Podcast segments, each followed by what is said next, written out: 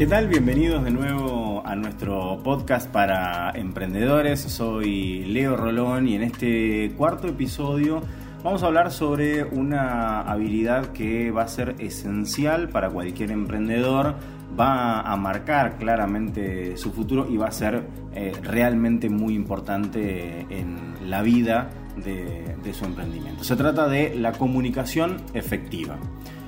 La comunicación efectiva es clave para poder establecer relaciones sólidas con los clientes, con los proveedores, con los empleados, con los socios comerciales. Eh, y les voy a dar algunos consejos eh, para mejorar esta habilidad de la comunicación. El primero de los puntos es escuchar eh, activamente. cuando, cuando hablamos de escuchar activamente se trata de principalmente asegurarnos de estar atentos cuando tenemos un interlocutor enfrente. Eh, hagan preguntas de seguimiento, demuestren que están interesados en lo que nuestro cliente nos quiere decir. De esto se trata la escucha activa eh, y que va a ser esencial para una comunicación efectiva. El segundo punto es ser claro y conciso. La claridad y la concisión son importantes al comunicar ideas y conceptos. Utilicen un lenguaje sencillo, eviten las jergas y tecnicismos que pueden confundir a su interlocutor y de esta manera eh, vayamos siempre al grano.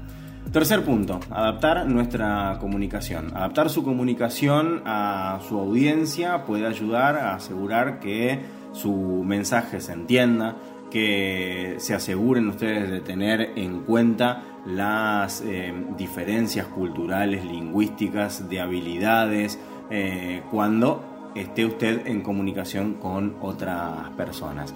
Eh, utilicen, este es el punto 4, utilicen el lenguaje corporal.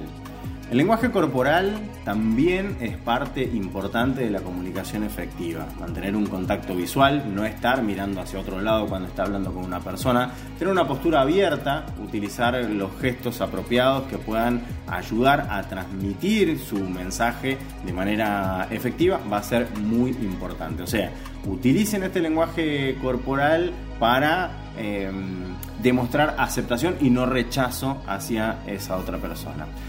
Y el último punto, el quinto, pedir retroalimentación. O sea, pedir retroalimentación a su interlocutor le puede ayudar a usted a asegurar que han comprendido su mensaje y obviamente con esto identificar las áreas para mejorar su propia comunicación si es que algo no está claro.